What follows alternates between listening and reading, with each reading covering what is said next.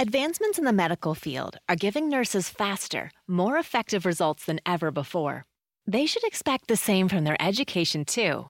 Capella University's game changing FlexPath format allows you to set your own deadlines and leverage your experience to move faster through your program. So the faster you move, the more money you save.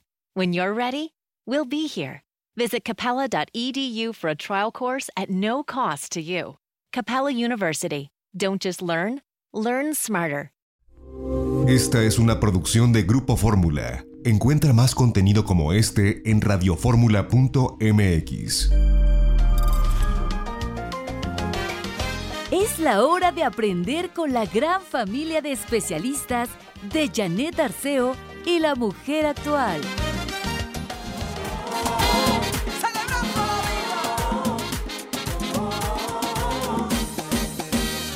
La vida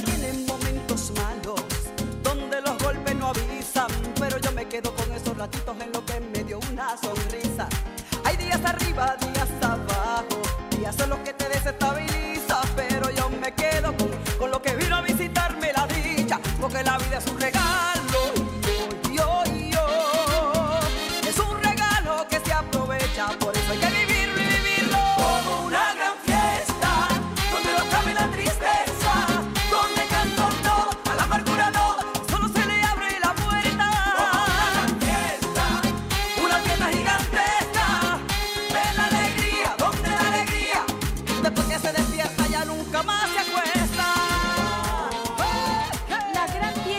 con Olga Tañón para abrir programa el día de hoy. Con toda la actitud, con mi agradecimiento a todos ustedes que nos permiten llegar hasta donde se encuentran, transmitiendo desde mi casa, que es la casa de todos ustedes, teniendo frente a mí a Carmelina Rodríguez Butrón, que está en la producción de este programa, sanas, contentas, ya nos tomamos la temperatura, todo está bien, afortunadamente, insisto, gracias a Dios.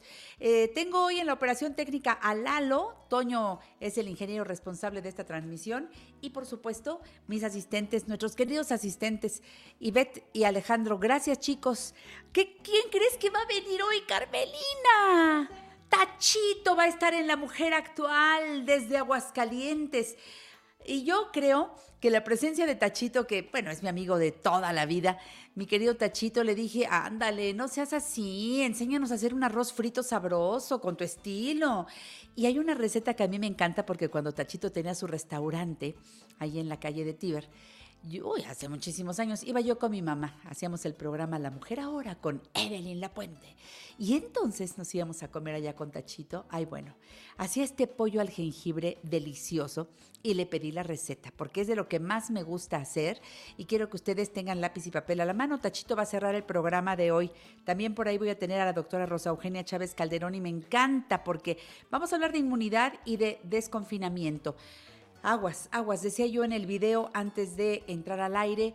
Atención en esta información que a veces yo, yo, yo, yo, porque soy muy especial, no entiendo. Siento que la información está cruzada y eso entonces hace que yo me pierda. Yo seguiré guardada hasta que sea necesario. No necesito salir más que a cosas indispensables y si tú estás como yo, igual, trabaja desde tu casa. Si ya tenemos que empezar a salir, poco a poco y con las precauciones necesarias, con toda la responsabilidad del caso y a cada quien nos corresponde estar bien informados. Y la doctora Rosa Eugenia Chávez Calderón, eh, médico cirujano por la Facultad de Medicina de la UNAM y además eh, foniatra y audióloga, eh, estará con nosotros. Tendremos un espacio para hablar de saber pedir perdón porque hay que aprender a hacerlo asertivamente con Pamela Jan. Y estoy saludando con mucho cariño al doctor Armando Barriguete.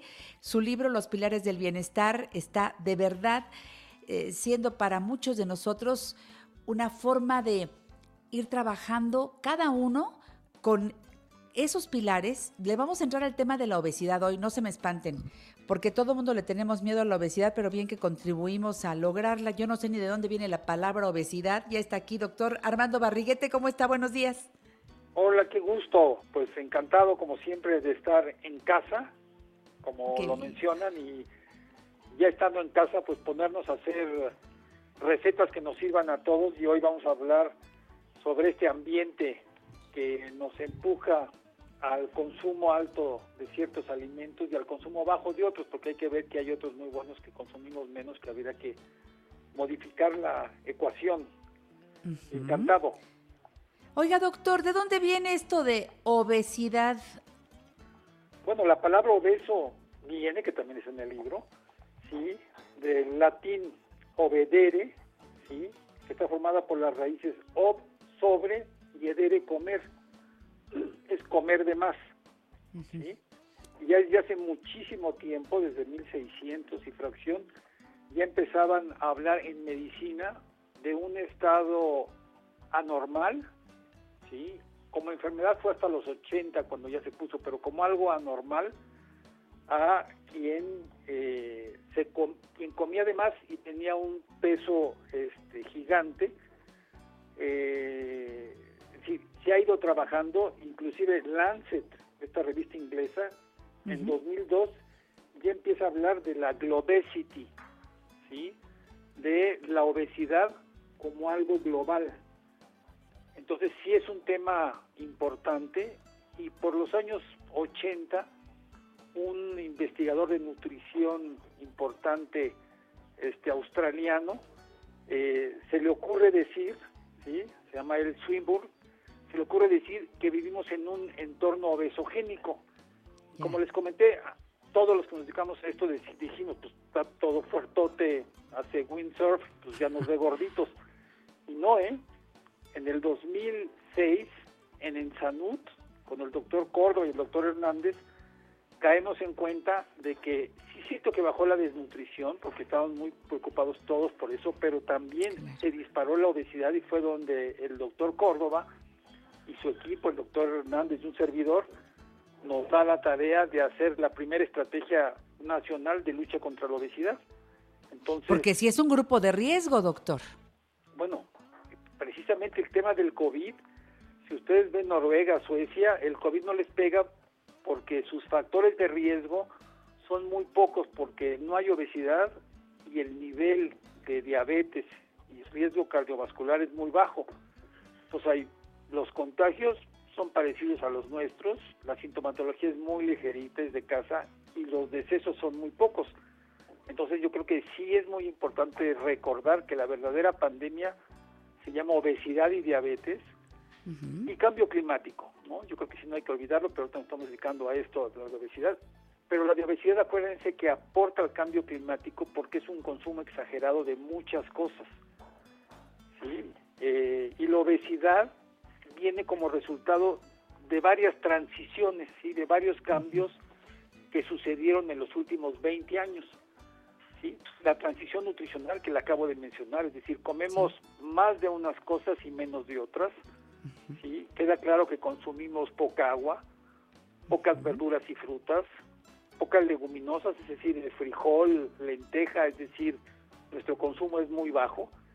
Y por otro lado consumimos muchísimo más este, alimentos de alto contenido calórico como refrescos, como golosinas, este, panes, no, con mucho, con mucho, no es de grano entero, es decir, eh, refinadas las harinas, azúcar, claro. refinadas, azúcar, el tema de la sal también es, es muy elevado hoy, es decir, aparte de lo que comemos, afortunadamente en la Ciudad de México muchos restaurantes ya no ponen el salero. Lo malo es que también se llevan el pimentero, pero bueno, lo puede uno pedir, ¿no? Este, Qué bueno que lo dice. Fíjese que aquí en el programa desde hace muchos años y con Katy Samos, me acuerdo, hace añísimos, hicimos un, un, salero, pero en lugar de sal, le sacamos toda la sal, la guardamos. Y en un salero, ¿sabe qué pusimos? Especias molidas y hierbitas. Ay, qué rico. Y entonces eh, dijimos, pero me cree que hace como 35 años en este programa, doctor, armamos innovador, de, ¿eh? de lavar muy bien estas hierbas, dejarlas como que, que, perdieran el agua, deshidratarlas y luego eh, este, hacerlas polvito y con eso sazonar la comida en lugar de sal y nos ha funcionado muy bien. No, pues es una maravilla, yo creo que tendremos que retomarlo porque fueron pioneras, le quiero decir, nosotros estamos hablando de hace 10, 12 años, ¿no? cuando Fíjese. empezamos a proponer la baja de sal y eso, pero hace 35 es una maravilla y aparte también le dan mucho sabor a la comida, es decir... Sí es lo que le, le, le, suma, ¿no? Al gran chef son esas sales este, naturales propias de la deshidratación de plantas, de deshidratación de hojas, lo que le da otro sabor totalmente. Luego la otra sal, que nosotros encontramos sí, doctor. es la demográfica. Es decir, nosotros éramos una población de niños, hoy nos estamos girando hacia adolescentes y adultos jóvenes. Por eso tenemos ahorita un grupo muy grande y una gran esperanza de un grupo productivo muy grande. El problema es que este grupo productivo muy grande, con el tema de obesidad, sobrepeso y crónicas, también se vuelve de riesgo.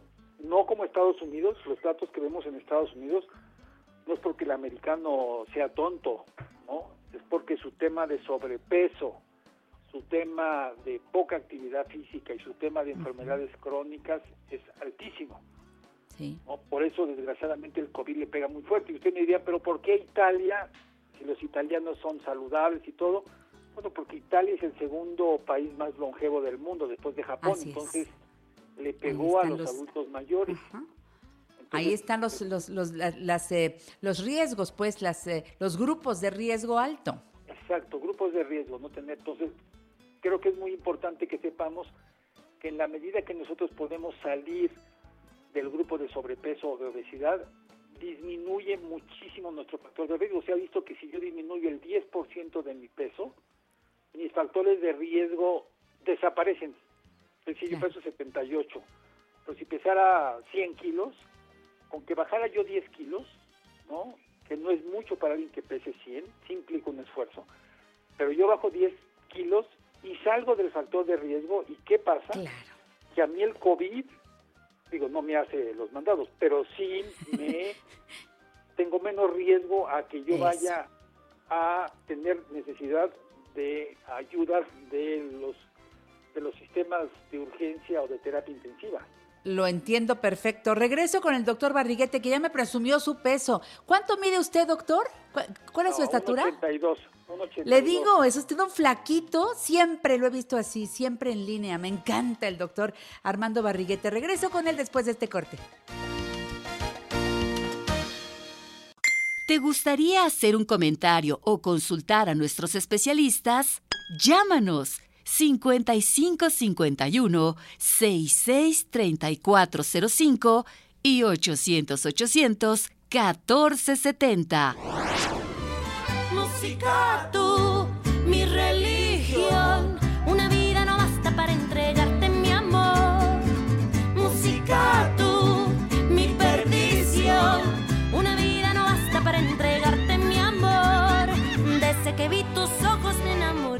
Gracias al público que está en sintonía con la mujer actual. Estamos transmitiendo completamente en vivo la hora exacta, 10 de la mañana con 15 minutos. Bicho Gar dice, hola Janet, espero te encuentres de maravilla. Gracias a Dios, sí, Bicho, aquí trabajando. ¿Cómo no voy a estar contenta con mi gran familia de especialistas, mi equipazo de producción aquí en Grupo Fórmula? David Durán, muchas gracias por aceptar mi amistad. Es un gusto contar con una mujer tan profesional. Se lo escribo con todo respeto, me dice David. Gracias, gracias David. Chato Montes, saludos Janet, un placer escuchar el programa. Catalina Esteban Mendoza, gracias. Eh, saludos. Julio Enríquez dice, hola Janet. Fíjate que soy hermano de Sergio Enríquez Morín. ¡Ay, qué gusto! Bienvenido, Julio. Qué bueno que estemos ya de amigos aquí. Oye, los chatos hoy están vibrantes. Qué bueno, porque luego habla uno de obesidad, pero el señor como que dice, no, gorda mi vieja. ¡Ay, Dios de mi vida! Porque los señores, yo no sé, doctor, excepto usted que ya me presumió, su estatura y su talla. Pero yo no sé si es una percepción mía. Nos ocupamos más del problema de la obesidad las mujeres que los hombres, como que los señores no. Yo no sé si se compran la talla más grande, aunque le tengan que aflojar al cinturón, como que no le hacen mucho caso a la obesidad hasta que les da problemas. No sé usted qué opina. Sí, totalmente de acuerdo. Es decir, el interés y el cuidado por la salud, desgraciadamente con muchas cosas se las dejamos a la mujer en la casa es decir, como si fuera ella la responsable de nuestra salud. Y segundo, sí, eh, del lado estético, sí, el hombre cree, lo cual no es cierto, que se ve bien panzón, ¿no? Durante mucho tiempo, hasta el siglo XIX o XX, la gente con vientre, los hombres con vientre, evocaban eh, éxito económico y plenitud. ¿no? Estaban las leontinas, estaban los tirantes, este, como, Sí. Como accesorios Sí. de belleza y éxito, pero seguimos viendo en esta perspectiva el modelo machista, en donde se sigue poniendo hasta arriba y a partir de ahí define las cosas. Entonces, es muy grave, ¿no? Sí, muchísimos más pacientes nosotros vemos descontrolados del lado masculino que femenino, pero aclaro, la mujer tiene más problema porque sus caracteres sex- sexuales secundarios sí tienen depósitos de grasa y está determinado hormonalmente para la reproducción. Claro. Entonces, por eso encontramos en las mujeres mayor sobrepeso, pero no aclaramos que su naturaleza tiene mayor po- pro- po- este porcentaje de grasa. No es necesariamente, aunque sí genera más eh, de ese porcentaje, es por un carácter sexual secundario hormonalmente determinado que es la reproducción.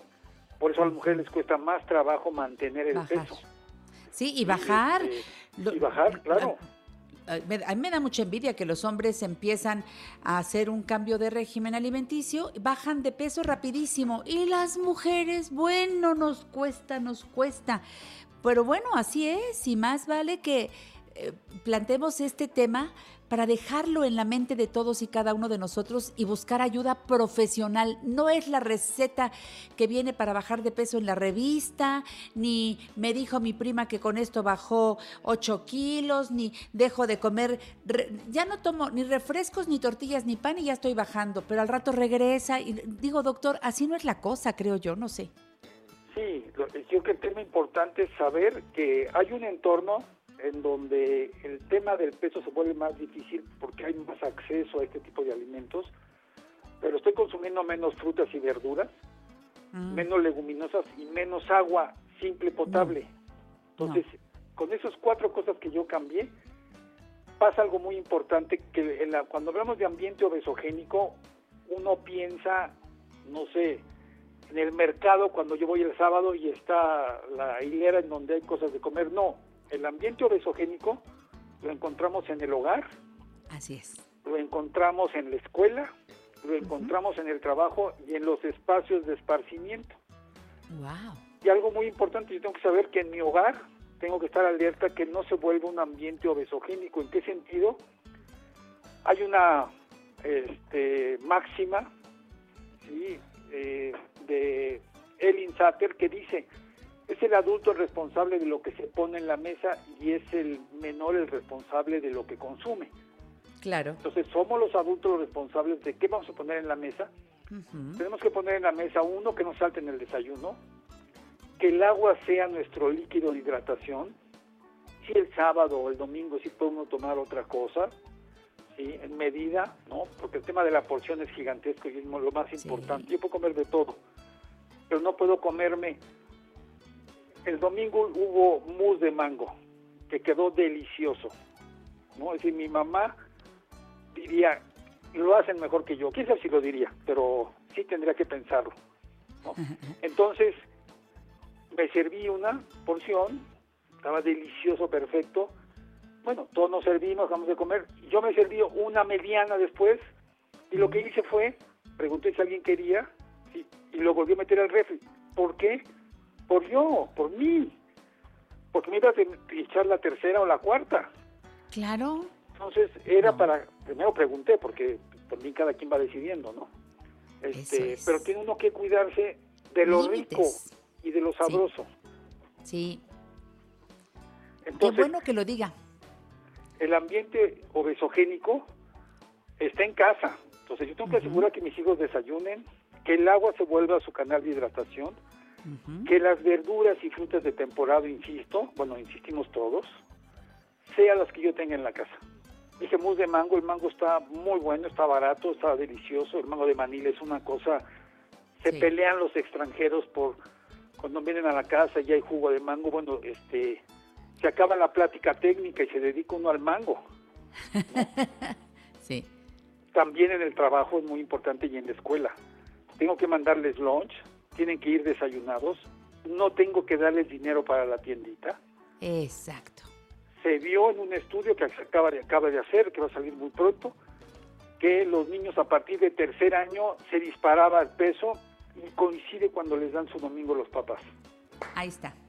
Entonces sí es muy importante no darle domingo en el sentido de que mi hijo no sea ricachón y compre lo que quiere en la escuela, no, que mi hijo invite a sus amigos un día al cine, pero que no coma de más y deje su sándwich y su fruta en la lonchera, porque se aventó tres tacos dorados buenísimos que alguna vez los pudo comprar, que no pasa nada, llenos de crema, queso y mil cosas que le echamos. Pero mi sándwichito de jamón con queso o de huevo revuelto con algo, este, me lo dejó. Entonces, en casa, en la escuela, en el trabajo, igual, llegar desayunado, que agua, que haya agua simple potable, que yo haga un poco de actividad física, ¿sí? es decir, todos estos temas y otro tema muy grande, los espacios de recreo. Es decir, nuestros espacios de recreo hoy son los centros comerciales. Sí, Entonces tenemos que saber que nuestros espacios de recreo son el ambiente obesogénico por definición.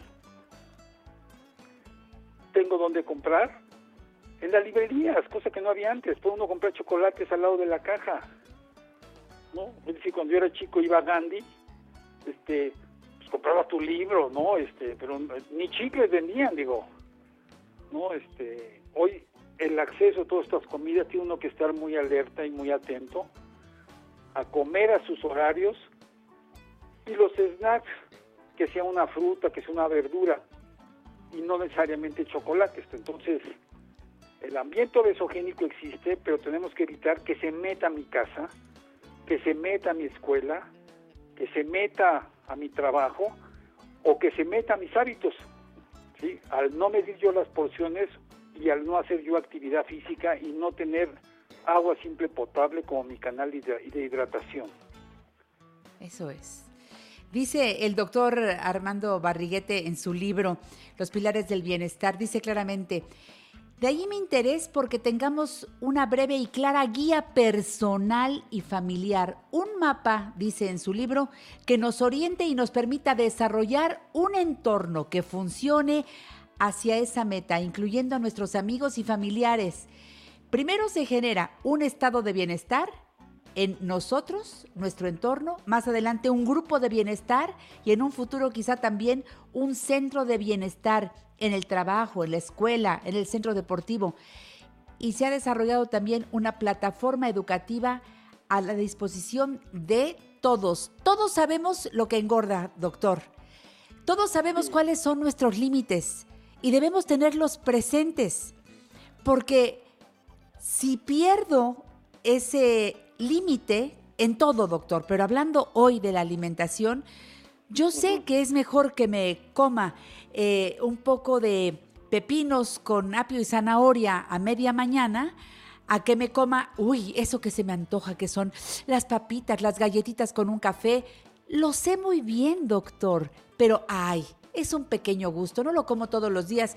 Cuando hace uno cuentas y revisa en un cuadernito, de un mes a lo mejor me lo he comido 25 días esas galletitas y ese cafecito. No puede ser, doctor. Sí, totalmente. Y es cosa de irse acostumbrando, Claro. pedir ayuda al entorno. Es decir, yo sí tengo que decirle a mi mamá, a mi esposa, a mi hermano o a mi hermana, eh, tengo que cuidarme. ¿no? Eso es. Porfa, es decir, no traigan las galletas todos los días, porfa. No traigas el mousse de mango todas las semanas. Oiga, porfa. doctor, o Sí. cuando llegan con, con esa, eh, este, como cubetita, con donitas, ¿se acuerda que las vendían antes afuera de los cines, que las estaban haciendo al momento? La harina frita y luego la pasaban por azúcar y por canela. Sí, no, Me acuerdo yo en mi infancia que las vendían afuera de los cines. Bueno, pero nos vendían una bolsita con seis donitas. Ahora venden esa cubetita. ¿Cuántas donitas chiquitas trae? Que son deliciosas, doctor. Yo me como una y me dan agruras, gracias a Dios. pueden ser pero, 20, doctor, no, pero sí, sí. no, vi- viene una cantidad bárbara y ahí están comiendo todos y es el regalo que llevo cuando voy a la comida con mis primos, cuando voy a la casa de mi mamá, que sé que tiene diabetes y le encantan. O sea, doctor, lo que usted dice es muy importante. La salud primero está en mis manos, pero debemos hacer un equipo todos para cuidar nuestra salud y no tener este ambiente obesogénico tan grave. Yo quiero recordar al público eh, su libro, que por supuesto se llama Los Pilares del Bienestar, que es el más reciente que ha escrito. Quiero recordar los teléfonos del consultorio 55 52 81 7301 y 55 52 81 7303.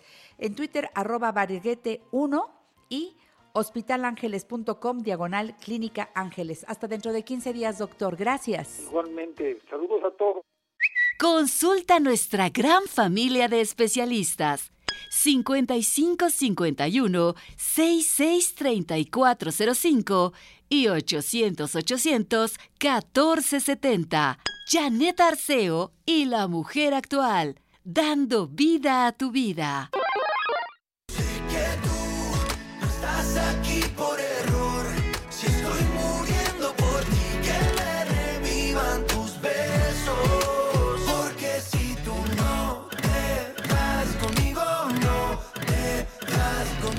Gracias, José Beltrán Gil dice, bonito día, señora Janet. Bonito día, José. Sergio Campos, ¿qué tal, Janet? Me agrada estar en contacto contigo aquí en Facebook. Saludos, lo mismo. Rafael Palma, buenos días, Janet. Hermosa, me puso hermosa, Carmelina. Gracias por aceptarme en Facebook. Deseo que tengas excelente semana. Igual, Rafa, pues ya estamos en martes, ¿eh? Estamos aquí poniéndole toda la actitud al día. Gerardo Jiménez, saludos desde Mérida, Janet. Ay, tan bonito Mérida. Es uno de los eh, eh, de las ciudades, pues la ciudad blanca. Y Yucatán, igual que Zacatecas y así varios eh, estados de la República Mexicana que van a estar en semáforo verde el próximo lunes y van a poder ir reactivándose. Incluso en semáforo verde van a ir poco a poco. Yo digo, ciudades como la nuestra, por favor, revisemos el semáforo, pero todavía sigo pensando que estas informaciones que todavía no tienen un...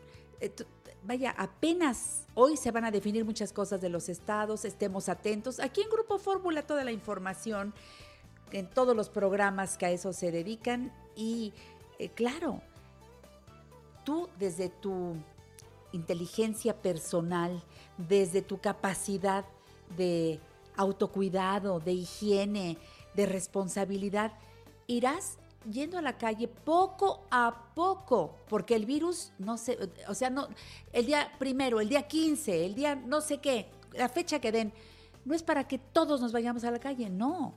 Y sin responsabilidad las cosas no van a funcionar. Y eso es de cada uno. No busquemos un policía para que cada uno traiga a alguien que le esté. Ponte la mascarilla, póntela bien.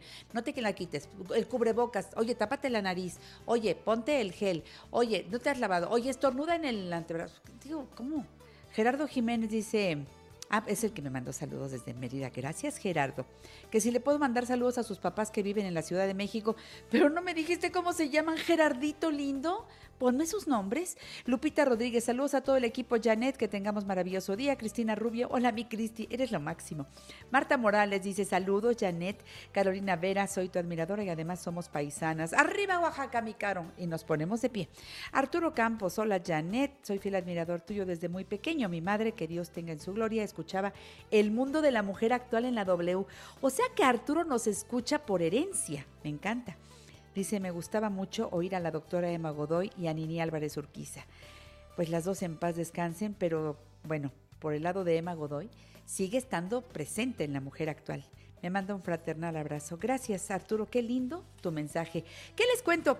Que ahora vamos a donde está la fundadora del lenguaje persuasivo, magia orgánica, consultora en comunicación estratégica, experta en persuasión e ingeniería del, del lenguaje. Qué mal lo dije, ¿verdad?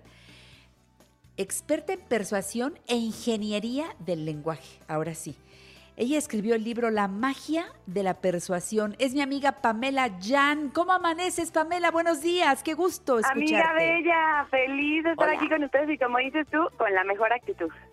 Eso. Oye, no hay de otra. De veras, porque además los que gracias a Dios estamos sanos, pues eh, que se note que estamos vivos, no que hay gente que está sana pero con cara de muerto, triste, deprimida, viendo todo oscuro. Pamela, por Dios.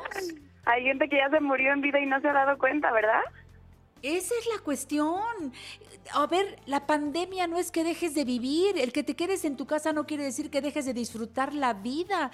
¿Qué estará pasando? ¿Qué, qué traeremos por ahí oscuro adentro, Pamela?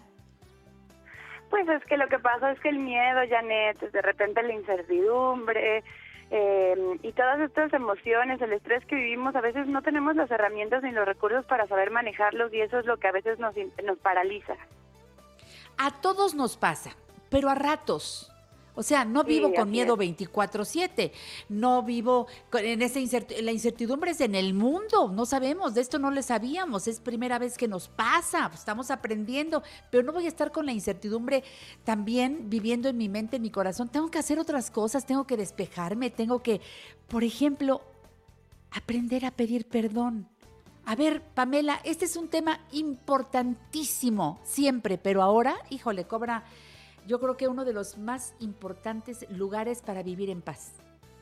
Y fíjate que ahorita que mencionabas la palabra tristeza, depresión, ansiedad, angustia, el, el pues tener de repente una cuenta por ahí pendiente y no habernos acercado con esa persona importante a pues a ofrecer una disculpa a veces sí nos paraliza, ¿no? Y nos tiene de repente con una congoja que no no nos nos quita el ánimo de hacer lo demás. Sí. Y mira, yo siempre he dicho que que no nos define como seres humanos no nos define nuestros errores sino más bien nuestra capacidad para salir adelante y solucionarlos y sobre todo para arreglar lo que lo que descompusimos, ¿no? Entonces, el saber pedir perdón es todo un arte, pero además es algo que nunca nos enseñan y como entonces no sabemos hacerlo, no nos acercamos porque nos da miedo hacerlo mal porque nos da pena, porque creemos que al pedir perdón, entonces vamos a quedar mal, vamos a perder respeto, autoridad y todo lo contrario. Saber pedir perdón es un arte y es un arte que debemos de hacer desde el corazón. Y para eso hay que empezar por diferenciar, y esto es un error muy común, ¿no? Decimos pedir perdón u ofrecer una disculpa. Yo no puedo llegar con alguien a decirle, oye, te pido una disculpa, porque es como decirle, vengo a pedirte que me pidas perdón. Exacto, exacto. Hay que usar bien nuestro lenguaje. Así es, entonces, bueno, pues ya sea si vamos a pedir perdón o ofrecer una disculpa, pues lo primero que tenemos que hacer es asegurarnos de que se sienta auténtico. ¿Qué es lo que te viene a la mente? Cuando alguien te ofrecido una disculpa y lo sientes auténtico, ¿qué notas en esa persona, Janet? Ay, bueno, me mira a los ojos para empezar. Este, noto que es sincero, porque cuando vamos con ese perdón falso, se nota, ve para otro lado, este, le cuesta trabajo, ¿no? Y, y la palabra perdón no la pueden usar, ¿eh? Les cuesta. Como que se sienten menos, es como si, Claro. como si la palabra te denigrara, ¿no? Y yo creo que es todo lo contrario. Claro. Pues de acuerdo, el lenguaje corporal va a jugar un papel importantísimo entre que la otra persona sienta que es auténtico, que lo estamos diciendo, como decimos comúnmente, de dientes para afuera. Entonces, para empezar hay que procurar que ese perdón sea enfrente de la persona, en persona, porque así entonces además comunicamos emociones, comunicamos con otras partes de nuestro ser que no son solamente las palabras. Las palabras son a veces las que más fallan, pero cuando alguien de verdad quiere quiere resarcir el daño, lo puedes notar en su mirada, lo notas en su energía, lo notas en, en su forma, en su tacto, en, en cómo te voltea a ver, en la apertura que tiene en el cuerpo, ¿no? Porque muchas veces es como, ah, perdón, rápido, lo decimos rápido y así como que sin ver a la otra persona y como que queremos salir del paso rápido. No, eso no es auténtico. Entonces, tómate el tiempo y todo lo que tú mencionaste es fundamental. El pecho de frente, debemos estar sentados frente a la persona a la que le estamos ofreciendo esa disculpa. Nada entre nosotros, no una mesa, no un escritorio, no me pongo una mochila, una bolsa entre los brazos, no cruzo los brazos, no cruzo las piernas, completa apertura corporal. Y ahora sí, vámonos a la fórmula. Esta formulita que voy a empezar ahorita en este, en este bloque a, a compartirles y que terminaremos en el que sigue para que vayan tomando nota, es una buena manera, ¿no? Para tener, pues justo como una receta que ya después nosotros iremos probando e iremos mol- moldeando a nuestro, según nuestra experiencia y nuestro estilo, pero es una buena receta para poder saber cómo empezar y, y cómo acercarnos. ¿Te parece bien? Bien, adelante, Pamela, te escucho y anoto. Fíjate, si es, aquí hay de dos. Uno, si ya la persona nos ha dicho que está molesta por algo, entonces estos dos primeros pasos ya no los hacemos. Pero si de plano no sabemos bien qué pasó y notamos que la persona tiene un cambio de comportamiento con nosotros, que está molesta, está distante, pero no nos ha dicho nada, porque muchas veces las mujeres así somos, ¿no? ¿Qué tienes? Nada. Nada. ¿No? O, ¿qué tienes? Pues, ¿qué, qué crees tú que tengo? Entonces, Ay, sí. la primera sí. pregunta es, la primera pre- pregunta que nos tenemos que hacer es, ¿qué es lo que está pasando? Y para eso, fíjate, lo primero que le vamos a decir es, veo que, y ahí vamos a mencionar aquello que es irrefutable, que percibimos por nuestros sentidos. Veo que los últimos tres días no te has acercado a platicar conmigo. Veo que, y de forma específica, no, no se vale generalizar. Veo que has estado muy serio. No, eso es ser ambiguo y eso es ser, ser eh, pues, estás generalizando. Entonces, de lo- la forma más específica posible, vas a señalar aquello que notas en el cambio de comportamiento de esa persona. Veo que, y después dices, supongo que. Supongo que estás así porque estás molesto. Supongo que ha- haces esto porque estás enojado conmigo. Y después de este veo que y supongo que te quedas callado y escuchas, pero escuchas con verdadero interés, viendo a la persona a los ojos y por favor, escucha sin justificarte. Ahí te vas a morder la lengua cada vez que tengas ganas de justificarte o de abrir la boca e interrumpir. ¿Ok? Eso es fundamental. Ahora, si ya sabes que la persona está molesta, pues te vas a acercar y vas a empezar por este primer paso. Oye, me dijiste que estás molesto y me gustaría escuchar y saber qué es lo que sientes y qué es lo que pasó. Y te callas el pico. Bien, bien. Es Pamela Yang que está con nosotros en La Mujer Actual enseñándonos a pedir perdón desde un lugar asertivo. Pamela Yan está como siempre en su página pamelayan.mx. Recuerda Pamela y luego J E A N pamelajean.mx. En Twitter arroba pamelayan mx. Su libro La magia de la persuasión que siempre te recomiendo. Regresamos con Pamela para revisar estos pasos que no tenemos que terminar hoy. Podemos hacer dos programas de perdón, mi querida Pamela, para ir entendiendo de qué se trata. Volvemos. Esto es La Mujer Actual. No se vayan.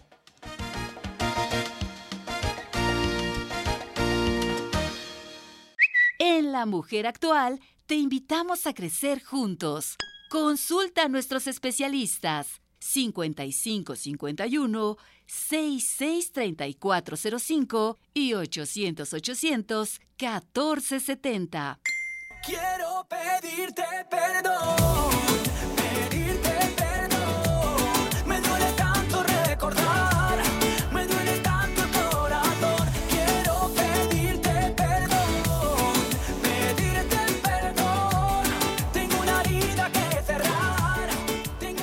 Seguimos aquí en La Mujer Actual con Pamela Yan, fundadora del lenguaje persuasivo Magia Orgánica. Recuerda www.pamelayan.mx. Nos dijo que nos va a dar los pasos, a lo mejor no todos hoy, pero los pasos que debemos seguir para hacerlo de una manera asertiva. Adelante, Pamela. Así es, Janet. Bueno, Estábamos sí. hablando primero que si no sabemos qué es lo que pasa, entonces tenemos que preguntar. Pero lo importante es que cuando preguntemos, realmente escuchemos con interés. Porque si estamos escuchando, interrumpiendo y justificándonos todo el tiempo, pues entonces no estamos mostrando un interés genuino por saber qué es lo que siente la otra persona. ¿Ok? Entonces después de que ya escuchamos y que la persona nos expresó lo que siente y lo que piensa, tenemos que pensar en lo siguiente. Ojo, la empatía es comprender, entendiendo que comprender no significa estar de acuerdo. Entonces, estás comprendiendo lo que siente el otro, lo que piensa el otro, la manera en la que heriste o afectaste, sin juzgar si está bien o mal esa persona. Esa persona tiene todo el derecho de sentirse como se siente. Entonces, tienes que escuchar desde un punto de vista respetuoso. Y una vez que ya escuchaste eso, sin decir, ay, estás exagerando, ay, no puede ser que seas así, ay, no es para tanto, ese tipo de frases son agresivas y van a hacer que, pues, obviamente la persona se cierre y no te otorgue ningún perdón.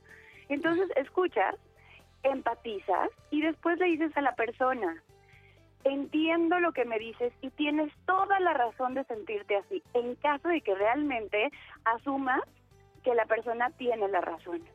¿Ok? Si de verdad sabes que la regaste, hácelo saber. Oye, ¿sabes? Tienes la razón de sentirte así.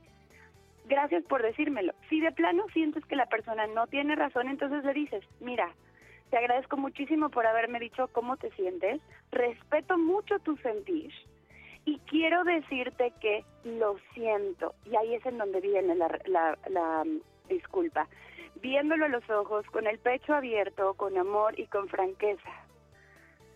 Entonces es muy importante que llevemos esos pasos a cabo para que después de pedir, de ofrecer la disculpa, entonces podamos explicar lo que nosotros quisimos hacer. Y aquí sí viene a lo mejor una justificación, pero es una justificación en donde yo expreso lo que yo sentí, lo que yo pensé, lo, mi intención verdadera, sin hacer menos lo que la otra persona sintió. No se trata de competir a ver quién tiene la razón, ni tampoco se trata de ver quién tiene la culpa. Y algo muy importante, Janet, que a veces se nos olvida, creo que más, más bien la mayoría de las veces, es que después de pedir perdón, debemos de ofrecer una manera de reparar el daño. Y es que a veces creemos que con el hecho de decir perdón o lo siento, pues ya es suficiente. Y decíamos, lo que define a un ser humano no son sus errores, sino su manera de responder a ellos. Y el responder a ellos no solamente es saber ofrecer una disculpa sincera, sino también hacer todo lo que está en nuestro, en nuestro camino y en nuestros medios para resarcir el daño. Y eso es algo que hay que enseñarle a los niños desde chiquitos. Oye, rompiste un juguete, ve, ofrece una disculpa y después repone el juguete. ¿Sabes? O sea, es hacer realmente lo que está en tus manos para resarcirlo. Y eso es fundamental. Ahora, ojo, a lo mejor la persona no nos perdona. A lo mejor en ese momento no está lista. Hay que respetar también y no tomarnos lo personal. Se vale decirle a la persona, entiendo que en este momento no estás listo, lo respeto, solo quería que supieras cómo me siento y que eres importante para mí. Y cuando estés listo voy a estar siempre dispuesto y con los brazos abiertos. Y le damos chance y le damos espacio y no nos alteramos y no nos ofendemos y la persona nos dice, ahorita no. Pero no me lo tomo personal. Eso es fundamental. Pero fíjense los pasos. Empiezo por preguntar. Dejo a la otra persona que exprese cuál es su sentir. Luego entiendo lo que me dices y hablo desde mi lugar, lo que yo siento, lo expreso. Después doy la disculpa y la respuesta del otro es asunto del otro. Yo estoy haciendo lo que me corresponde y quién sabe qué pase más adelante. Lo importante es no dejarlo pendiente, pero hacerlo desde un lugar, como tú lo dices muy bien, asertivo. Pamela, Pamela contigo siempre es, es toda una experiencia platicar. Gracias por estar en el programa. Te abrazo fuerte, deseo que tu familia esté muy bien y sigues dando cursos en línea, ¿verdad? Sí, hola, pues ahorita es todo lo que estoy dando, cursos en línea, conferencias bien, en línea y aprovechando esta oportunidad también. Y de verdad agradezco por eso mismo, Janet, este espacio para hacerle llegar a la gente pues herramientas que, que les ayude a que este momento sea menos difícil y que sea también una oportunidad para irnos quitando todas estas cargas y estos pesos de encima para poder entonces no solamente salir sanos, vivitos y coleando de esto, sino además salir mejor, mejor y mejor. Hasta la próxima, Pamela. Un beso Hasta cariñosísimo. la próxima, Janet. Besos. Hola, soy Janet Arceo. Recuerda, lávate las manos con agua y jabón constantemente. Hazlo por ti. Hazlo por todos. Hoy nuestra frecuencia nos une. Juntos, informados y cuidándonos, nos levantaremos más rápido. Grupo Fórmula. Quédate en tu casa, quédate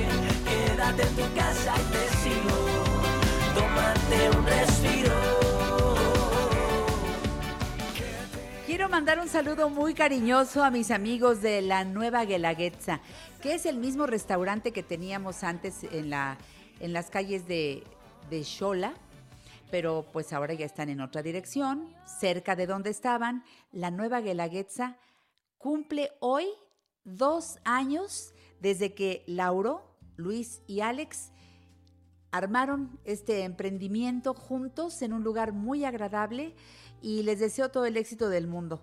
Les pedí un mole negro el pasado sábado. Ay, qué bueno, cada día les queda mejor. Las tlayudas, el amarillito, que te manden la carta. Elige lo que quieras. Es un restaurante que sigue manejando estándares de calidad y sobre todo precios asequibles para todos. La Nueva Guelaguetza. Felicidades mis paisanos queridos que cumplan muchos más. Dos años en este nuevo esfuerzo. Ahí está la música, muy bien, Ivette, muchas gracias. Ana Silvia dice buenos días, Janet, saludos a todos, Lupita Rodríguez, Rosy Mares, también nos dice buenos días, Elenita Vergara, Blanca Colín, hola Blanquita, María Ángeles Lebrige, saludos a todo el equipo, Gabriel, ¿dónde andas Gabriel? Me estaba ya, se me estaba haciendo tarde, decía, ¿dónde anda Gabriel? Ya lo vi, ya lo vi. Este, que gracias porque le hacemos el día más llevadero y que, y que nos quiere. Alejandro Ortiz Bárcenas, muchas gracias. Qué gusto saludarte por Facebook. Soy tu ex compañero de clase de jazz con Martín Lagos. Uy, Alejandro, hace poco mi sobrina Vero y yo nos estábamos acordando que nos íbamos con Martín Lagos a tomar la clase. Qué bueno, Martín, ¿eh?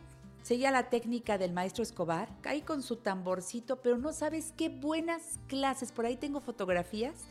Y, este, y luego a la salida nos hacían unos jugos naturales deliciosos. Extraño a Martín Lagos, lo quiero mucho. Gracias, Alex. Roberto Vieira Torres nos manda saludos desde Zumpango, Estado de México. Gracias, Roberto. Margot Martínez, felicidades, Janet. Saludos a Pamela y gracias por el tema. Eli Michelle, ay, qué gusto, Eli. Qué bueno que estás en sintonía con nosotros. Ahí nos platicas después, otro, otra vez del libro, ¿eh? porque tenemos temas pendientes. Oye, Carmelina, ¿cómo va la cosa con este regreso a la nueva normalidad? ¿Qué trabajo me cuesta? El, el término no sé por qué me cuesta trabajo. Porque pues no, si, si es nueva, pues ya no es normalidad. Pero bueno, a ver, yo quiero preguntarle a quién sabe. Doctora Rosa Eugenia Chávez Calderón, ¿cómo estás? Ya te quiero escuchar, por favor. Bienvenida al programa La Mujer Actual, nuestra médico cirujano que estudió en la Facultad de Medicina de la UNAM y además es foniatra y audióloga. Ay, qué lindo ir al centro de foniatría que ella dirige, centro de audiología, porque nos revisas bien, bien todo la garganta, puedes ver a los pacientes desde niños hasta adultos y adultos mayores, ¿verdad, Rosa Eugenia? Buenos sí, días. claro. Hola, querida, pues eh, un gusto estar contigo y con tu público y muchísimas gracias, honrada de esta invitación para platicar de todos estos temas. Sí, aquí nosotros vemos todo lo que son los problemas de la comunicación, pero que tienen que ver mucho con todo lo que es vías respiratorias. Entonces, pues como sabemos, todos estos problemas por los que estamos pasando ahorita en el mundo, pues tienen que ver mucho con todos los aspectos comunicativos, desde el confinamiento, los problemas respiratorios, la tos, eh, todos los problemas pulmonares, etcétera. Entonces es un gusto estar en la mujer actual. Mi corazón. ¿De las vacunas qué? ¿Cómo va la cosa de las vacunas? Las, las más serias son las de Alemania, ¿no? Los, in- las sí, hay, investigaciones hay que varios están haciendo. protocolos. Sí, hay varios protocolos. En Estados Unidos ya se inició un protocolo la semana pasada en donde ya se aplicó una vacuna de una sola parte del gen. La vacuna, como sabemos, es para crear defensas, como así cuando nos vacunamos contra la influenza, porque esas defensas nos ayudan no a enfermarnos, pero sí a protegernos de que cuando regrese el SARS-CoV-2, pues nos ayude y, y ya no nos enfermemos. Entonces, en Estados Unidos ya están también aplicando con otro protocolo esta vacuna. En Alemania a mí me, me dio mucho gusto porque ellos tomaron dos partes del, del gen, o sea, del, eh, del SARS-CoV-2, tomaron dos partecitas y entonces eso nos va a hacer una respuesta mayor. Ahorita en junio, o sea, ya en esta semana, empieza la primera lectura de 200 personas a las cuales se la aplicaron. Esto quiere decir, pues sacar sangre, ver si no hay ningún problema con el hígado, con los riñones y ver sobre todo cuánta cantidad de defensas tenemos. Eh, para el público en general, las defensas es la inmunoglobulina G, que es la que a veces desarrollamos cuando nos enfermamos. Y entonces, después de este grupo de 200 personas, van a probar a 500 personas, y esto es muy importante porque van a ser personas mayores de 50 años, que es el grupo de alto riesgo, y personas con enfermedades. Entonces, estamos muy pendientes. Acabo de escuchar ahorita una serie de, de problemas que están, eh, científicos que está teniendo Alemania en relación a los niños y a las escuelas y a muchas cosas. Y volviendo pues a nosotros, sí es muy importante que las personas que hayan tenido eh, contacto con cualquier persona que tuvo COVID-19, pues sí se hagan las pruebas de inmunidad en cuanto estén en México. Las pruebas de inmunidad se deben hacer después de los 20 días del posible contacto. Ahora, las personas que tuvieron signos y síntomas, aunque hayan salido negativos, se las tienen que hacer, porque resulta que en el mundo ya sabemos que hay el 30% de falsos negativos, es decir, que de una familia que mandé yo a estudiar porque hubo contacto, la mamá salió positiva y los hijos no, y todos conviven, lo cual pues no es cierto, ¿no? Hay muchos portadores. Entonces es importante que la gente sepa que cuando estén estas pruebas de inmunidad en México, que se hacen en sangre, tiene que ser después del día 20 del contagio. Y por otro lado, todos estas personas se deben de checar porque así podemos nosotros científicamente y clínicamente decir, ah, pues esta persona estuvo en contacto, tiene tanta inmunidad, etcétera. Por otro lado, pero ya en épocas posteriores seguramente México también hará pruebas de inmunidad a grupos al azar. Por ejemplo, Alemania pues eh, va a iniciar checar a los niños porque es un, todo un tema los niños todavía no Uy, abren sí. los kindergarten y todavía no hablen no abren muchas escuelas porque los niños se ve que también están teniendo carga viral. Nosotros en México eh, hemos tenido también casos de niños pero han sido casos de niños que han tenido otros problemas. De cualquier manera, bueno, pues sabemos que los niños son muy inquietos y en las escuelas pues van bien, van y vienen y hacen muchas cosas. Entonces hay que cuidarse, porque ahora con el desconfinamiento, que es la nueva normalidad, pues sabemos que tenemos que estar cuidados de la saliva.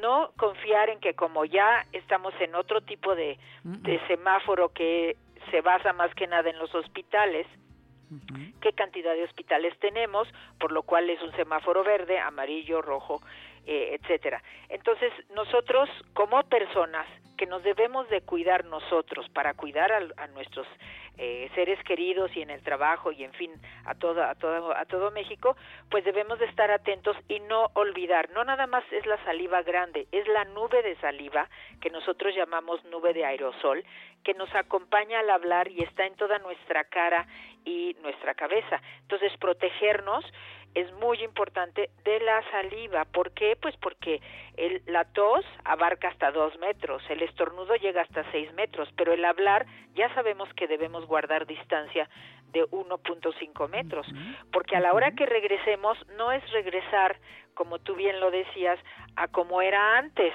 Por eso lo de nuevo suena un poquito raro, ¿no? En el sentido de que no, es una diferente normalidad. Y esa diferencia la tenemos que tener muy clara. ¿Por qué? Porque no hay tratamiento, todavía no hay vacuna, pero bueno, todo el mundo ahora sí, auténticamente en China, están también checando pruebas de inmunidad en muchos lugares, están haciendo también eh, vacunas.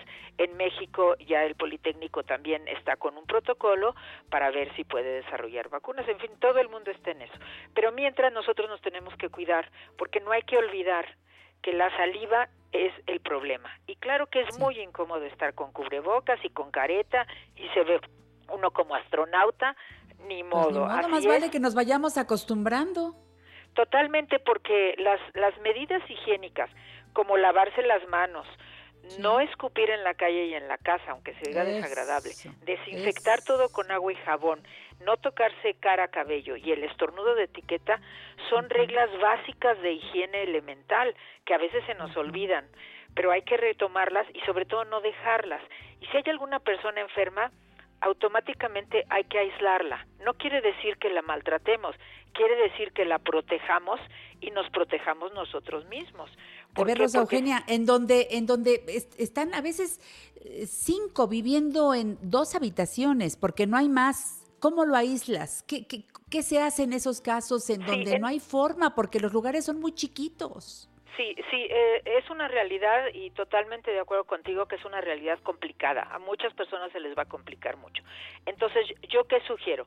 Bueno, si, si están cinco personas confinadas ahorita, ahorita, bueno, pueden salir a la puerta de su casa las otras cuatro personas y la persona enferma, si necesariamente, si no necesita, si no quiere tener el cubrebocas, entonces poner un plástico como si fuera un biombo para separar la saliva que muchas veces tiene la persona. Pero al hablar, bien, muy bien. al hablar tienen los dos, tanto eh, la persona enferma como el que va a darle su alimento o a platicar con él, tienen que estar con sana distancia de 1.5 metros, aunque sea de la sala a la cocina, y con Sí. cubrebocas. Pero sí Exacto. idear lo que se está haciendo en otros países de poner, eh, tel- eh, digamos, la cortinas de plástico plástica.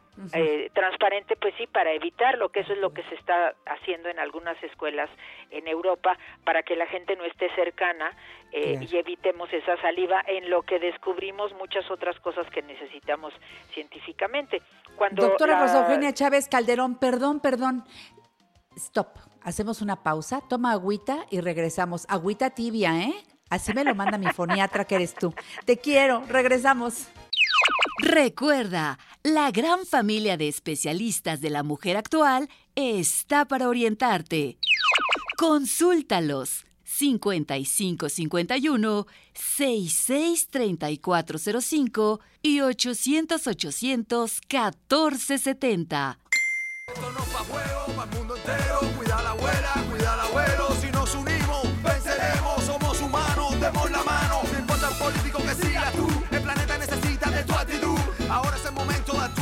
coronavirus te vamos para. Seguimos con la doctora Rosa Eugenia Chávez Calderón y me encanta que venga y nos actualice y que nos diga qué hacer. Hablando de la realidad de lo que se vive en cada casa, de las situaciones de las personas, ya sé que cada caso de este virus es diferente, esa es la cuestión. Eh, pero la ciencia está trabajando, los médicos están trabajando para ellos, nuestro aplauso, los médicos, las enfermeras, eh, toda la gente que nos sigue surtiendo lo necesario, que se lleva la basura, todos ellos salen, trabajan bien por ellos. Si tú no tienes que salir de casa, quédate en casa. No creas que el próximo lunes ya todo el mundo se va a la calle. Tengo tanto miedo de eso, Rosa Eugenia, siento como cuando abren la puerta de Toriles y que sale el toro ahí a todo lo que da. No, no es eso.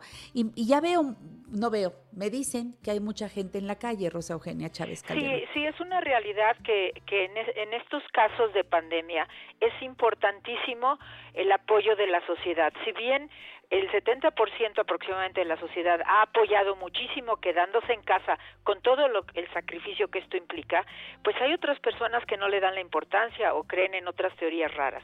La realidad es que si uno se cuida en el transporte público cuando ya se vaya a, desconfinar esta situación, entonces se tiene que proteger simplemente un cubrebocas, un plástico como careta, anteojos y al llegar al trabajo, si se puede, cambiarse de ropa de trabajo, si no de inmediato lavarse manos, cara y también pasar un poquito de agua y jabón por toda la ropa o por ejemplo por los brazos o por los lugares expuestos porque en los en, en los transportes públicos pues la gente habla y si no trae cubrebocas como estamos viendo que muchos no usan por eso el cubrebocas es tan importante. Entonces esa nube de saliva que cada uno traemos la de nosotros al, al estar hablando pues se nos queda en el cabello se nos queda en la cara se nos queda en los brazos.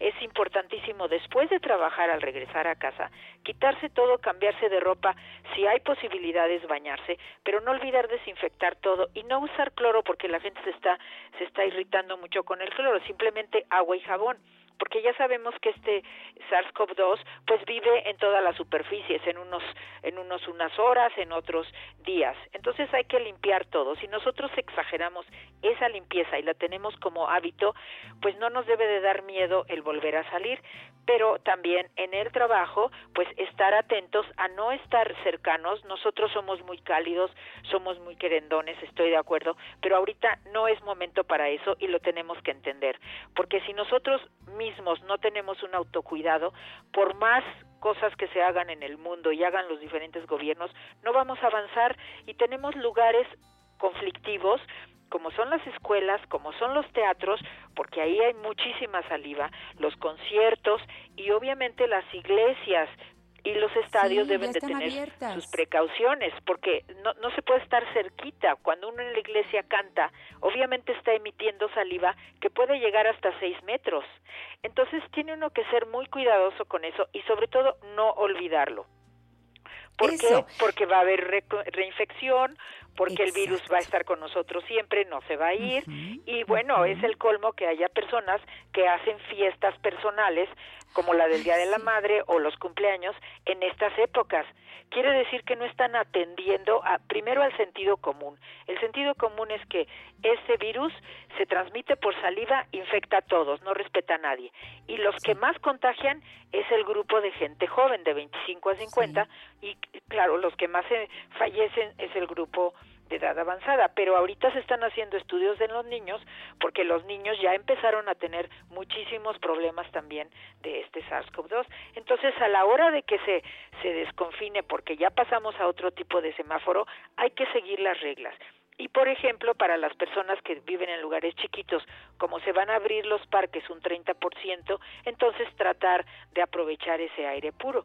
No hay que olvidar que cuando nosotros tenemos un ventilador, ayudamos a que la saliva se vaya, pero no podemos traer un, un ventilador cargado, pero sí podemos en lugares de trabajo o en lugares de casa tener muy ventilada eh, el área porque si es chiquita, pues ya sabemos que eso nos va a ayudar mucho. Recuerden que en, en, en, la nube de aerosol de nuestra propia saliva, el virus permanece hasta tres horas. Por eso el cubrebocas es tan importante y la careta, porque entonces nuestra saliva ya no sale, pero aparte nos protege de los demás, que eso es sumamente Entonces, importante. Y volviendo al tema de la inmunidad, no hay que olvidar que la inmunidad, que es el sistema de defensas de nuestro organismo, nos defiende contra todos, contra la contaminación, contra las bacterias, los virus, los hongos, contra todos. Pero hay que mantenerlo en buen nivel teniendo las vacunas correctas. La vacuna de la influenza se debe de poner cuando uno está perfectamente sano, igual que la del neumococo a los mayores de 50 años. A los niños hay que darles también vacunas contra bacterias y contra y contra la influenza.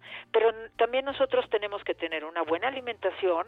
Las personas enfermitas de hipertensión, diabetes o algún otro problema, atenderse con su médico y yo sí aconsejo que para septiembre y octubre sepamos, sobre todo si estamos en trabajos de alto riesgo, por ejemplo, las escuelas o los teatros, pues tener un control de nuestros pulmones para saber cómo están funcionando, si están bien o si necesitamos un tratamiento preventivo, en lo que viene la vacuna, que como les digo, pues ya hay mucho avance, y también en lo que vienen los tratamientos, porque se han intentado diferentes tratamientos, pero todavía no se llega a un consenso mundial. Se están haciendo estudios muy importantes. Ayer se publicó un estudio en Estados Unidos sobre la hidroxocloroquina, que es un medicamento para que las defensas de nosotros no nos ataquen tanto, porque se vuelve un poco chistoso, que nos defendemos mucho del virus, del SARS-CoV-2, pero nos defendemos tanto que esas defensas nos atacan a nosotros y, y desajustan todo el organismo. Entonces, todo esto es importante que la gente lo sepa y esté muy al tanto con la mujer actual, Janet Arceo y su bello Seguiremos. Qué linda eres. Seguiremos con estos temas y la presencia de la doctora, la doctora Rosa Eugenia Chávez Calderón. Les recuerdo el teléfono del consultorio de la doctora 55 56 63 20 73 en Facebook, Centro de Foniatría y Audiología, en Twitter, arroba Dora de la Voz. La página www.centrodefoniatría.com. Hasta la próxima, Rosa Eugenia Chávez Calderón. Te Y quiero, doctora. a cuidarse, ¿eh? Sigan Eso. cuidado todo este año. Bien Muchísimas dicho. gracias y besos a todos. A ti lo mismo. En La Mujer Actual, enriquecemos tu tiempo. Qué chula es Puebla,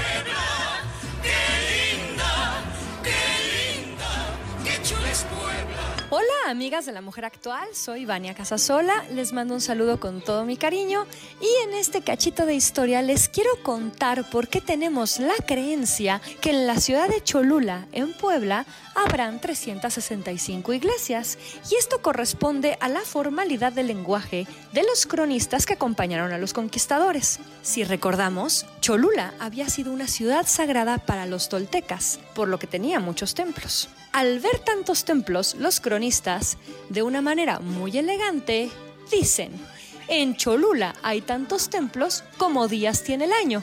Y es así como después de la conquista, al construirse una iglesia sobre cada templo, se tendrá la idea que en Cholula hay 365 iglesias. Muchas gracias por acompañarme en este cachito de historia y no olviden de seguirnos en redes sociales en arroba archivo casasola y arroba Vania Casasola. Hasta la próxima. chula es Puebla, qué linda, con sus mujeres hermosas que tienen cara. Amo a Vania Casasola. Ya tengo mis cubrebocas, eh, que es una forma de ayudar también en una causa muy, muy bonita.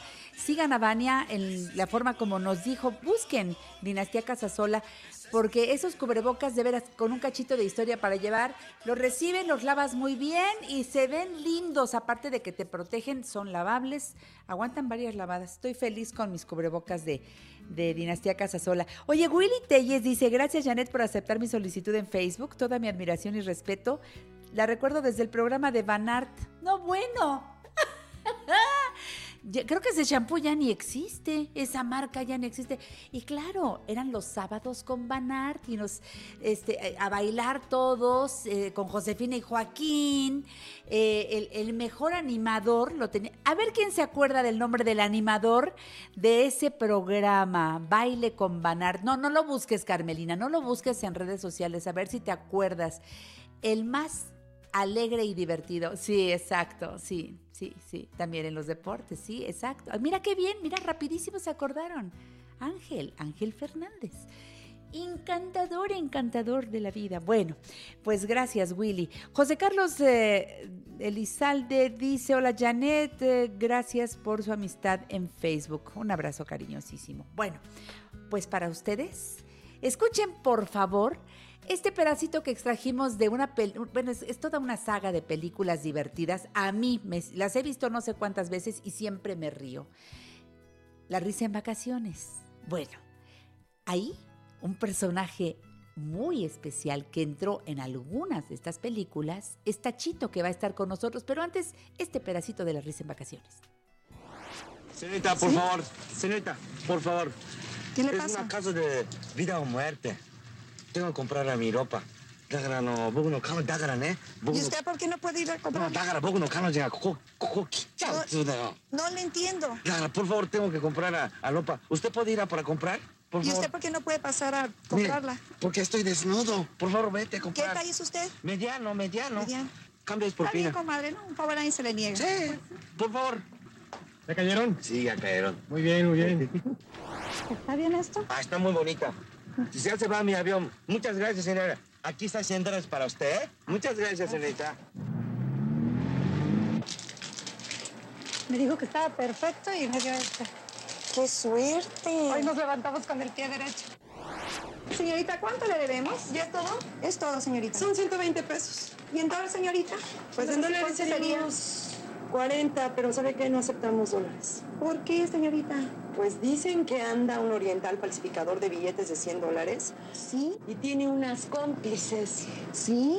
Sí. Fíjate nada más. Buenas. ¿Qué hubo? ¿Algunas mujeres con dólares falsos? ¿Has tenido algún problema? No, aquí ni aceptamos dólares. Ah, qué bueno, porque en cuanto encuentro yo esas mujeres con dólares falsos, me las llevo al tambo. Aquí tiene 120 pesos, señorita. Gracias. Oiga, ¿no va a querer factura? No, señorita, no quiero factura. Ah, bueno. Oiga, ¿ustedes no han visto un oriental, un degenerado sexual que anda desnudo ahí en un coche y que tiene de cómplices a dos mujeres? Con ellas falsifica los dólares. No, ¿verdad que no? Vamos, pobrecito, porque va a salir el kinder. Oiga, ¿que no se le cayó algo?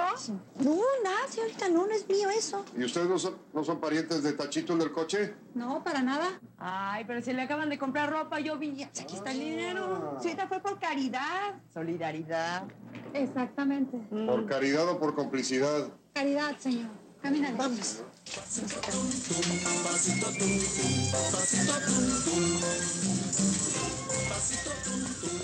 ¡Ay, qué divertido! Recuerdo perfecto esa parte de la película de la risa en vacaciones. Hoy abrazo con mucho cariño a mi amigo Tachito. Hola Tachito, el simpático Tachito, ¿cómo estás?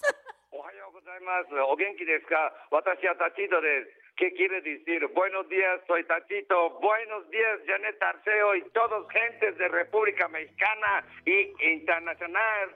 ¿Cómo está usted? Eso. ¡Ay, mi Tachito precioso! La risa de Tachito inolvidable. ¿Es cierto que vives en Aguascalientes? Sí, sí, ya varias, bueno, casi 30 años estoy viviendo feria de aguas calientes, eh, pero este año se canceló por eh, problemas de que estamos viviendo COVID-19, pero en el lugar más hermosa y bonito de República Mexicana se llama Aguas Calientes. Eh, sus órdenes, Janet. Ay, Tachito, pues te llamé. Siempre estamos en contacto. Tachito y yo tenemos una amistad hermosa. Desde Muchas que hacíamos gracias. el programa La Mujer Ahora con Evelyn La Puente, a quien mandamos un beso con mucho amor. Y Yo entonces nos volvimos amigos, Tachito, y esa amistad, fíjate ya cuántos años. Y el, programa La Mujer Actual va a cumplir 38. Pues digo, ¿cuándo- ¿hace cuánto que hacíamos La Mujer Ahora? Más de 40 en el Canal 2. Híjole, híjole. Todavía no era color blanco y negro, no, era de color, empezamos de color. Ya Y hace se años, ¿cómo ves? Pues qué bueno, Pero- y seguimos siendo amigos. Y Tachito, ahora no te dedicas a la cocina, ¿verdad? Te dedicas a otras cosas. Ahorita, hace seis años murió mi mamá, paz y descanse, murió, cerré mi restaurante de mi mamá y ahorita estoy dedicando una- un negocio de importación y ex- exportación, fabricación de herrería, eso que estoy dedicando, pero siempre yo amo cocina, yo amo Janet Arceo, yo amo México, ¿cómo ves? Pues sí, por eso te quedaste acá en México. Y ah, Sí. la última vez que fuiste a Japón, ¿cuándo fue, Tachito? Hace como 12 años. Hay que ir, ¿no? Vamos a organizarnos y nos vamos a Japón. Yo fui el año pasado y me enamoré de Japón, Tachito. Y nos Oh, diste muy bien, buenos tips para el viaje ese que hicimos. Qué, bie- qué bella tierra. ¿Tienes familia allá? ¿Están bien? ¿Cómo están viviendo esta No, eh, pandemia en Japón? Está bien, todos, o sea, familia lejana de parte de mi mamá y papá y mis amigos, todo está bien, pero debe de estar muy cuidadoso por sobre, para andar calle y todo, ¿no? Es, Claro. cada quien tiene que cuidarlo. Pero está Oye, bien, todo Tachito. no está, sí. Y tú aquí en, en Aguascalientes con tu cubrebocas y todo, ¿verdad? Y, y tu Sí. máscara esta para, para cubrirte, no tocarte la cara. Eh, has sido muy cuidadoso, Tachito, y eso está bien, porque tú sigues, sí, has seguido trabajando en un horario más corto, pero has seguido trabajando, ¿verdad? Sí, por mi oficina, mi casa, a veces súper con este, no todavía, mi cliente todavía no está abierto su fábrica, entonces nada más mi oficina y mi casa, mi casa, Eso. oficina, y a veces voy súper con cubreboca, limpiar alcohol de gel, y, o sea, básico tiene que hacer, ¿no? Por eso es responsabilidad de cada quien para cuidarse cada quien, ¿no? Muy bien, Tachito. ¿Y tú eres de ¿Cómo los que llega, tú llegas a tu casa y te quitas los zapatos así como en Japón? ¿Sí? Tú eres así de Claro, cuidadoso, ¿verdad? Claro, claro, yo cuando entro en mi casa, primero que quito mis zapatos y entro baño para lavarse mano y para limpiar con este, dientes, punto y coma. Con eso, y quito todo ropas, tiro a este, este canasta de ropa sucio y cambio otra ropa. De ahí pienso para ver qué voy a comer y todo. Tengo una una perrito se llama Ricky. Tengo que dar la primera comida a mi Ricky, después yo preparo. ¿Cómo ves? Pero eso, eso lo has hecho siempre, o sea, no es ahora. Esas son cosas que se hacen en Japón de por sí, ¿no? ¿Cómo, cómo?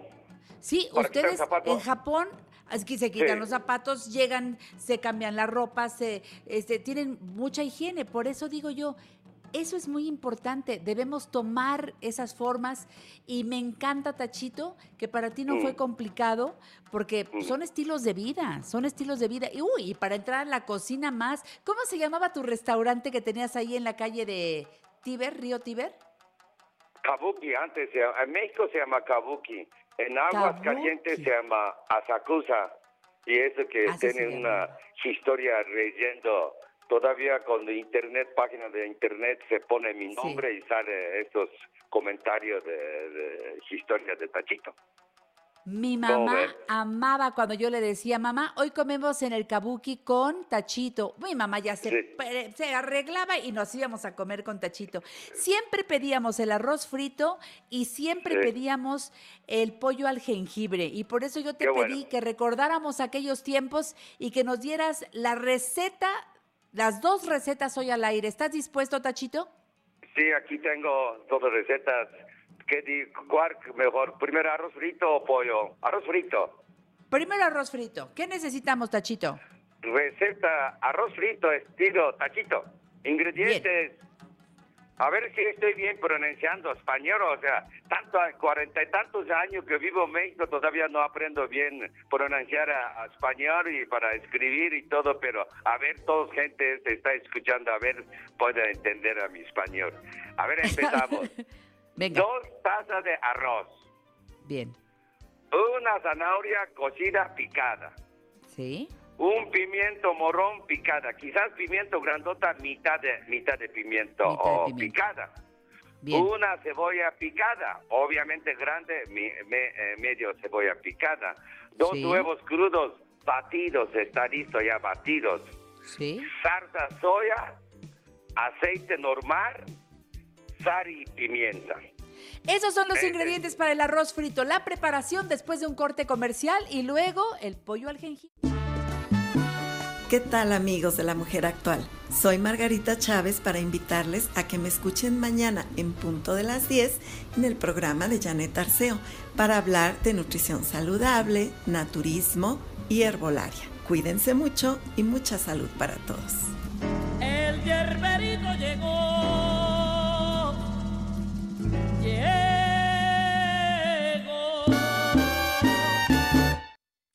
Seguimos aquí en La Mujer Actual con Tachito. Qué bueno que el arroz frito lo vamos a preparar en casa al estilo Tachito.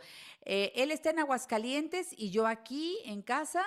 Ya tengo los ingredientes, dos tazas de arroz, una zanahoria cocida picada, un pimiento morrón picado, una cebolla picada, eh, dos huevos crudos, una salsa de soya. Bueno, no, salsa de soya vamos a usar poquito.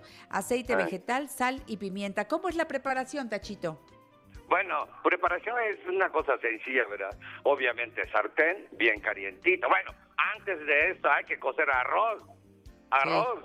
Ya venden súper. Ese arroz para lavar bien, bien, para que hasta que salga color transparente de agua y dos tazas de arroz y casi dos y medio, a veces tres, porque según este cómo está condición de arroz, ¿verdad? Pero dos de, dos de tazas de arroz, que puede hacer dos y medio de, de, de agua a cocer, como Distrito Federal es nivel muy alto, hay que cocer esta olla express, ¿verdad? Y cuánto tiempo, siempre pregunta a mí, cuando suena campana, dejas uno, dos, un minuto, dos minutos, de ahí se pagar gas, esperar solito que baje en presión. Ya está listo arroz blanco. ¿Ok? Perfecto, muy ¿Entendió, bien. ¿entendió, mi, ¿Entendió mi español, Janet? Sí, entendí, Tachito. O ya, estoy, o ya estoy hablando japonés. Una de las dos cosas están pasando, pero de que es un milagro, es un milagro. Adelante, Ah, bueno. Tachito. El sartén calientito, ¿verdad? Echamos ahí aceite. No vamos a un montón de aceite, quizás eh, dos o tres cucharadas opera de aceite. Y luego ahí ya está huevos batidos, echar a, este, a- adentro del sartén, medio zancochar. Tiene que estar de un poquito todavía, no bien, bien, no. Si está todavía medio crudo, ahí mismo. Chiste es medio crudito de huevo, ahí echas a arroz. ¿Sabe por qué? Porque huevo hace una capa arroz, es da sabor sabroso, ¿entiendes? Y de ahí vamos a hacer bien frito. Ese es el chiste que tiene que hacer bien frito, frito, frito, frito, frito. ah, empieza a brincar tantito arroz, frito, frito. De ahí echamos a, echamos a, este, obviamente ya está picado y todo, todo listo, su sobremesa, su cocina. Echamos a este, zanahoria, zanahoria precocida y, y cebolla y pimiento morrón al mismo tiempo, echando así. Chiste de este arrocito sabroso es frito. Por eso dice arroz frito. En idioma japonés se llama yakimeshi, también frito, arroz frito. Eh, ¿Qué quiere decir yakimeshi? Es arroz frito. Debe de hacer bien frito, frito, así. Frito, frito, brincando poquito aceite, digo arroz frito, frito, así, pam, pam, pam, pam, pam. De ahí echamos a, a este sal y pimienta al gusto. No mucho sal porque vamos a echar a salsa soya, ¿verdad? Entonces, sal y pimienta, frito, frito así, frito, frito, frito, frito. Y aquí, importante, bueno, no, puro verduras, yo quiero este, algún pollo y carne y camarones. Ok, puedo echar, pero antes de echar ahí, obviamente, un lado de la sartén debería de estar a pollo frito o carne fritos, camarones precocidas con agua hervida, camarones pre- precocidas ya debe de estar a medio, a carne, pollo y carne a cocidas, camarón precocidas es. y echamos ahí mismo tiempo después de este verdura que echamos. Picadito, Entonces- picadito, picadito, chiquito, toda esa, esa carne o ese pollo No, o el camarón o los tres, pero picado No. chiquito, chiquito, chiquito, ¿no? No, no, o sea, a mí me gusta para que se, se ve que está un trocito de pollo entero, o sea, torozote no, trocito como dedo gordo, uña de dedo gordo. Pues eh, Uña de dedo. chiquito, claro. No si está no quiero yo poner ahí. el pollo ahí entero, sino- exacto. Sí, sí, sí. Y como carne molida, como que no, no tanto así se ve bien, pero trocitos así, ca- camarón chiquito, de más chiquito que hay, puedo echar ahí mismo. Fritos, eh, sal y pimienta, frito, frito, frito, frito, frito. Y luego hasta último, salsa soya. Al final. Hasta último. Al final, alrededor de sa- sartén, para que salsa soya con sar- eh, que queme calor de sartén, que queme un poquito, para que salga un aroma de salsa soya. Ahí mismo tiempo so- mueve esto. ¿Cómo A ver? Tachito.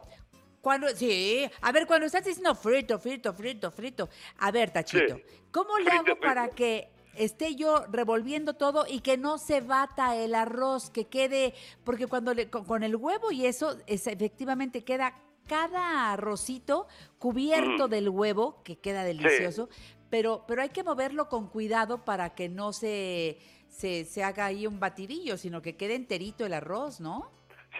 Eso, eso ya es, eh, como yo soy ya profesional, yo muevo con sartén así, arriba, abajo, arriba, abajo, ¿entiendes? Arriba, abajo, arri- arriba, abajo, yo puedo hacer, pero el principiante de ama, de casa de señoras, eh, algunas Se personas que quieran, necesito con espátula para moviendo, moviendo, como un banico. Eso, Así. una espátula, con- pero, pero moviendo con cuidado. Ajá, sí, Sí. ¿qué me ibas a decir? Y se cansa un poquito su dedo, mano, y descansa un poquito y luego otra vez mover y mover, mover. Eso. Re- Freír, freír, repito, freír. Repito, chiste de arroz frito es eh, frier. Esta, este ingrediente, a ver, puedo hacer un saludo a mi hijo que vive en Playa de Carmen, aprendió, me, me, me llamo, así me llamo, no, se llama Jonathan, que aprendió, ya empezó a vender en Playa de Carmen este arroz frito, ¿cómo ve? Es lo único que di, her- herencia que lo di a mi hijo Jonathan. Y nos están escuchando allá en la Riviera Maya, en Cancún, en Puerto Morelos, en Cozumel, en Playa del Carmen, en Isla Mujeres, por frecuencia mágica, Tachito, en el 89.1. Así que saludos a tu hijo con mucho cariño. Bravo, chef. Bravo. Otro chef. Che- Chef Jonathan, saludo de parte de Aguas Calientes, famoso tu papá Tatito. Muchas gracias. Te adoro. Oye, Tachito, a ver, Sí. vámonos con el pollo al jengibre al estilo de Tachito. ¿Qué necesitamos Ajá. para este pollo al jengibre que es una delicia? A ver. Ese es pollo. En pollo, pollo al, al jengibre, es necesito 150 gramos más o menos de una porción de pechuga de pollo sin piel o pierna y muslo, sin hueso, sin pollo, ¿verdad? Ah, sin pollo Sí, no, sí. Sin, sin piel, sin piel. Sin piel y sin hueso, ajá. Eh, Ese sin piel y, y- a piel y hueso puede hacer a carne de pollo, o sea, aparte, ¿verdad? Aparte puede hacer a carne porque voy a utilizar esto. Y después, jengibre, 20 gramos de jengibre fresco, sin cáscara, layado, layado. Puedo utilizar de este jugo o como jugo de con pulpa, ah, sin pulpa con pulpa, sin pulpa con pulpa, ¿entiendes? Pulpa de jengibre, a mí me gusta con pulpa de jengibre, ¿entiendes? Rallado con pulpa. Y consume de pollo, en- aquí está en, consume de polvo en, en pollo en polvo, lugar de polvo puede hacer donde cardo original de, eh, de piel y- y, huesos, sí. Y aparte salsa soya, aceite normal, aceite de ajonjolín, azúcar, sal, pimienta, hasta último a ver si sobró una fiesta que hiciste, una fiesta que sobró vino blanco, guardar la refrigeradora, este vino blanco para utilizar hasta último para a, a poner arriba del sartén. ¿Cómo ves? A ver, repito, 150 Sí. gramos de pechuga de pollo sin piel, también puede usar Mm. pierna o muslo, sin piel y sin Sí. hueso. 20 gramos de jengibre fresco sin cáscara rallado. Consomé de Mm. pollo en polvo o el consomé que hiciste con los huesitos del pollo. Salsa Sí. de soya, aceite vegetal, Sí. aceite de, de ajonjolí, azúcar, Sí. sal, pimienta y si tenemos por ahí vino blanco, pues sácalo, es el momento porque también lleva un poquito. Es delicioso este pollo al jengibre, gusta a todos. ¿Qué vamos a hacer. Tachito? ¿Cómo empezamos? Primera, vamos a hacer la primera en salsa, ¿verdad? Salsa soya. Mismo, o sea, quizás este, cuatro cucharadas soperas de salsa soya y mismo cantidad de caldo de pollo para bajar ah, sabor ah, eh, salado de salsa soya. Y ahí mismo para echar ah, jengibre. Y jengi- salsa soya, jengibre caldo de, de pollo, poquito de azúcar y poquito de también de aceite de ajonjolí. Si no encuentra, no hay problema. Tiene que tener antes de antes de freír pollo debe de tener este ese salsa, porque mitad de salsa de esto vamos a marinar a pollo. O sea, primero que- lavo muy bien el pollito, lo lavo, lo dejo que se Sí. seque y luego lo meto a eh, macerar en esa preparación. Sí, o sea, primera, ok, lavamos a pollo, después preparamos a salsa y mitad de salsa marinamos a pollo y dejamos a 15, 20 minutos para que el pollo agarre el sabor. ¿Entendió? Perfecto. Ok. Sí.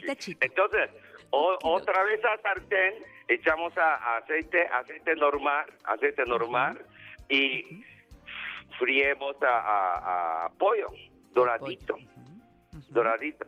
No juego fuerte, no juego fuerte.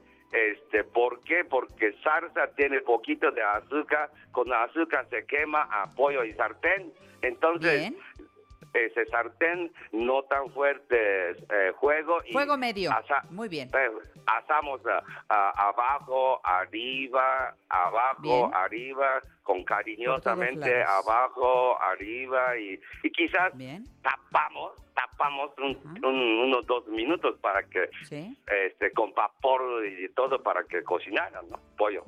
Y hasta, y ah, cuando ya está todo esto, pollo que ya está cocinada, ahí echamos, ahí echamos salsa que, que, que, eh, que quedaron mitad de salsa. Ahí, Bien. ahí metimos y este también Chorreamos con vino, vino blanco. vino blanco ahí y co- cocemos un poquito. No cocemos mucho porque se va a hacer muy eh, eh, espeso salsa, ¿entiendes? Espeso Claro, salsa. claro. Ahí cocemos así. ¡Qué delicia! Acompañamos con arroz o con verduras cocidas y este pollo al jengibre está de chuparse los dedos. Amo a Tachito, me encanta Muchas que venga la gracias. mujer actual.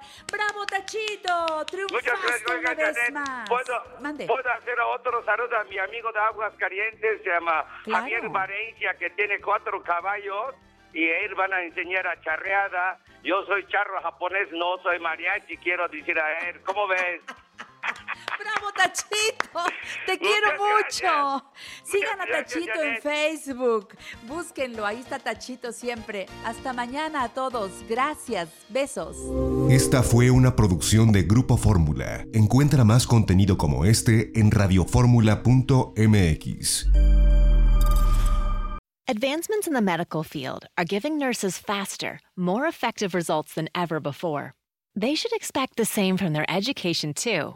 Capella University's game changing FlexPath format allows you to set your own deadlines and leverage your experience to move faster through your program. So the faster you move, the more money you save. When you're ready, we'll be here. Visit capella.edu for a trial course at no cost to you. Capella University. Don't just learn, learn smarter. Es la venta del Día del Trabajo en Macy's y tú sabes lo que eso significa. Es la hora de poner a toda tu familia a la moda para el otoño. Usa tu cupón o tarjeta Macy's y obtén un 20% menos extra de las ya increíbles ofertas, como un 25 a 40% menos en jeans de diseñador que usarás toda la temporada y un 25 a 50% menos en moda para niños y bebés. Además, compra un brasier, obtén uno al 50% menos. Y no te pierdas los días de bono de Star Money de hoy al lunes en Macy's. Más información en macy's.com barra Star Money.